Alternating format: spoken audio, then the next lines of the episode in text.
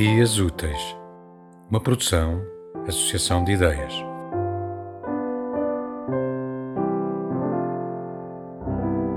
Não se movam, que isto é mesmo a sério.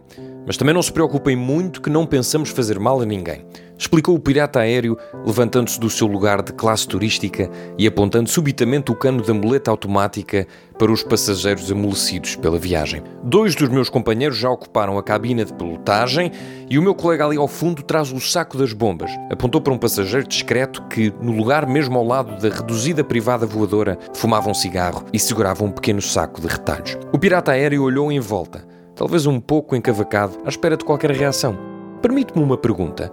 Inquiriu um passageiro franzino de bigode grisalho e farto, corretamente vestido com fato completo, cor de cinza. Certamente, retorquiu o pirata, aliviado com a interrupção. Quer dizer, é evidente que o senhor é jovem e entusiasta. Não se importava de me dizer que idade é que tem. O passageiro franzino dobrou o jornal que estava a ler e arrumou cuidadosamente a seu lado, entalado entre a perna e o braço móvel do assento. Voltou a olhar para o pirata da muleta de repetição automática. Bem, o senhor tem de facto razão. Sou jovem e entusiasta. Tenho 28 anos. Mas não se esqueça que sou obstinado, declarou o pirata. Somos, corrigiu rapidamente, olhando de soslaio para o colega de saco de retalhos. Uma idade bem bonita, murmurou, quase nostálgico passageiro. No entanto, permite-me dizer-lhe que ainda lhe falta uma certa experiência. E se realmente não lhe parece mal a minha indiscrição, para onde pensa desviar-nos? O jovem pirata aéreo sentou-se num lugar vago, atrás do assento do senhor de bigode grisalho. Colocou a muleta nos joelhos e ficou pensativo. Temos ambições,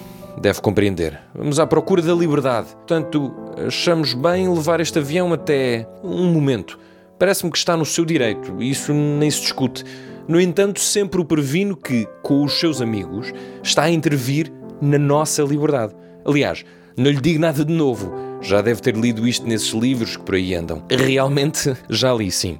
O pirata pareceu apreensivo e inclinou-se um pouco para o senhor de cinzento. Mas, então que lhe parece que devemos fazer? Afinal, não tomamos o avião para ficar aqui a ouvir conselhos. Vá, diga-me, o que é que quer que a gente faça? O passageiro passou a mão pelo bigode abundante e grisalho, sorriu para o pirata jovem e explicou com voz pausada. Podiam perfeitamente juntar-se a nós. Garanto-lhe que não se trata de nada que seja incorreto. Não se assuste.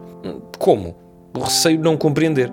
Não, realmente não compreendo. O pirata parecia desorientado. A muleta automática escorregou-lhe dos joelhos e caiu no chão com um ruído seco. Não fez qualquer gesto para lhe pagar de novo e ficou a olhar fixamente para o passageiro simpático que continuava a sorrir. Bem, vou explicar-lhe. Vê aquela senhora ali no terceiro assento? O passageiro apontou para uma senhora de meia idade que virou a cabeça e assinou amavelmente. É a nossa especialista em demolições e minas. Ninguém como ela para as colocar com a máxima eficácia, não tenha dúvidas. E aquele menino ali, quase ao lado do seu colega do saco das bombas. Já reparou nele?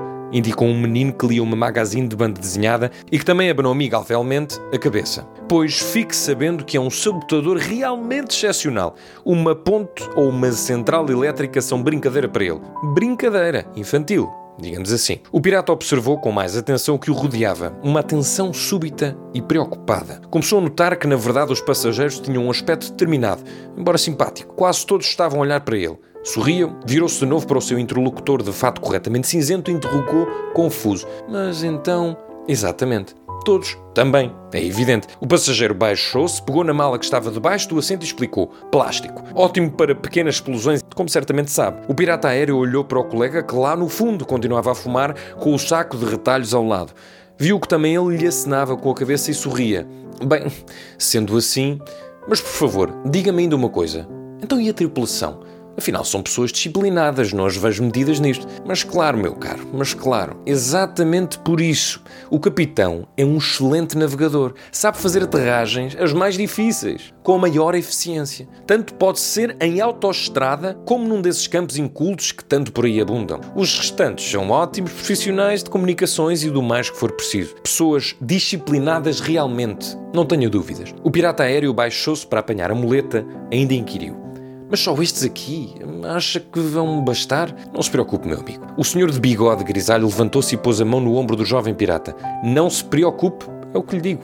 Há por aí, neste momento, inúmeros aviões, todos com o mesmo destino, vai ver. E olhe, pode deixar a sua arma, ninguém lhe quer mal. Na verdade, preciso dela, desculpe, vou até à cabine falar com os meus companheiros. Metendo a muleta sobre a axila, o pirata aéreo dirigiu-se para a cabina de pilotagem, cocheando um pouco. O senhor de fato cinzento abotoou o casaco e deu alguns passos até o homem silencioso do saco de retalhos.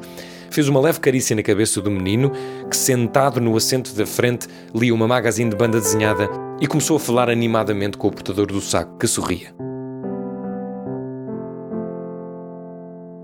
Tema musical original de Marco Figueiredo, com voz de José Carlos Tinoco. Design gráfico de Catarina Ribeiro. Consultoria técnica de Rui Branco. Concessão e edição de Felipe Lopes.